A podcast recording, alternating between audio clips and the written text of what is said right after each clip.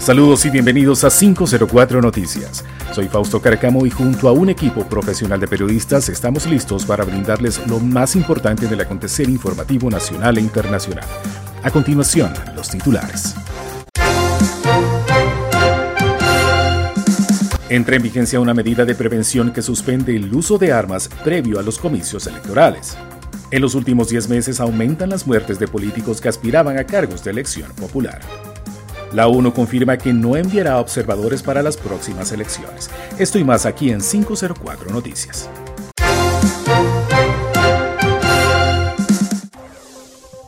En aras de prevenir actos delictivos y violentos que puedan empañar el desarrollo de las próximas elecciones, la policía ha implementado medidas que impidan el uso de armas de fuego. Karen Garay nos amplía se prohíbe la aportación, traslado y manejo de armas durante 20 días en el país. Esto por las elecciones que se llevarán a cabo el próximo 28 de noviembre, con el fin de mantener la paz. Gerson Escalante, vocero de la Policía Nacional, nos habla de la sanción al incumplirse esta ley. Hay una multa económica a aquella persona que dentro de estos 10 días eh, se encuentre en poder de su arma de fuego primeramente se le decomisará por seis meses y con una multa económica de 10 mil empiras.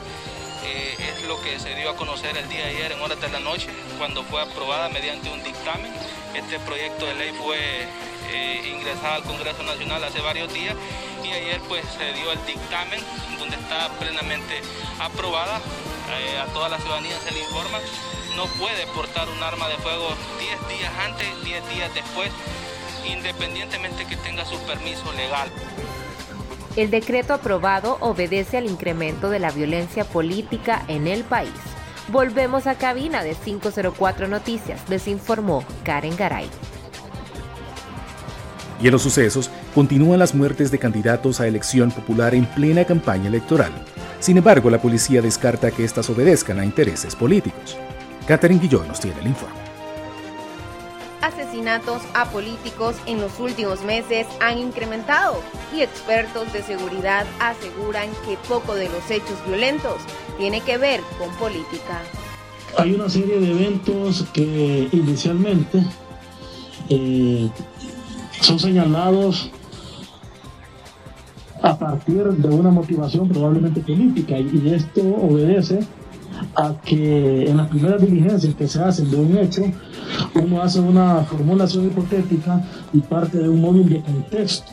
Uno va aclarando lo que se denomina móvil investigado y es ahí donde se adquieren elementos para descartar o confirmar el origen de un evento o de interés investigativo.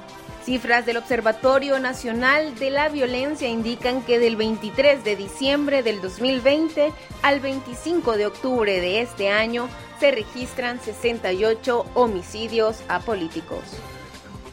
Con esta información regresamos con ustedes hasta cabina. Y en las noticias internacionales, el equipo de observadores de la Unión Europea ya se encuentra instalado y listo en el país de cara a las elecciones del próximo 28 de noviembre.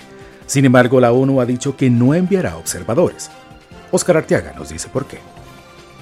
Con el fin de llevar un sistema democrático más transparente en las elecciones del próximo 28 de noviembre, la misión de observación electoral de la Unión Europea tiene previsto enviar 30 representantes que le darán seguimiento al proceso de votación, anuncios preliminares de resultado y escrutinio oficial. Sin embargo, la Organización de las Naciones Unidas se abstiene de enviar personal a estos comicios, así lo manifestó Alice Shackelford, representante de este organismo internacional. La Naciones Unidas no va a tener observación electoral en estas elecciones. La Naciones Unidas no hace observaciones electorales, sino en casos extremadamente excepcionales, esto no lo es. La Naciones Unidas está aquí acompañando los órganos electorales, la varia institucionalidad, también el trabajo de la prevención de la violencia electoral otro. Trabajará muy conjuntamente las misiones de observadores de la Organización de Estados Americanos, de la Unión Europea, ya estamos teniendo reuniones en ese sentido. Pero la Naciones va a tener observaciones electorales porque no es nuestro voto. Con la presencia de observadores internacionales en este proceso electoral, se esperan elecciones más limpias y transparentes, eliminando así los vicios del pasado y sospechas de fraudes por partidos políticos. Con esta información retorno a cabina. Les informó Oscar Arteaga.